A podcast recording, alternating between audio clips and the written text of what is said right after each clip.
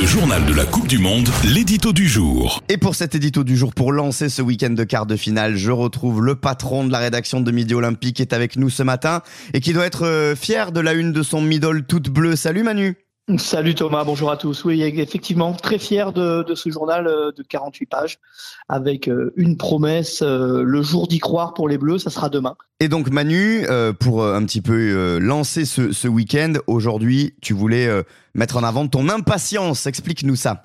Oui, effectivement Thomas, c'est on va savoir, on va enfin savoir si les Irlandais euh, ces fameux verts sont vraiment les plus forts, si les Fidjiens et les Gallois sont les bonnes surprises de cette compétition, si les Anglais sont toujours capables de gagner moche, comme ils l'ont fait, et puis si les Blacks sont au niveau de leur réputation.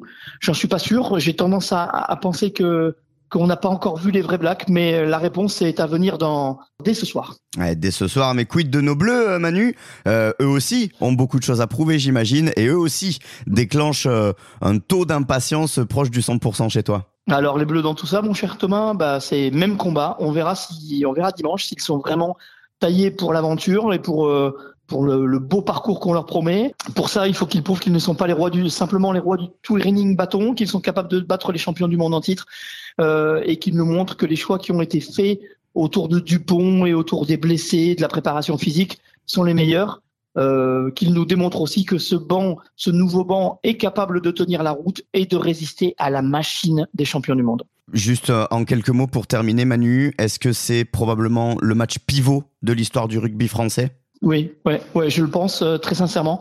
Euh, en cas de victoire, ça nous ouvre euh, les portes vers un final royal euh, porté par la France entière, avec un engouement qu'on aura jamais vu jusqu'à maintenant. C'est France 98 pour le football. Euh, à l'inverse, en cas de défaite, ça sera la troisième défaite consécutive d'une équipe de France en quart de finale de la Coupe du Monde.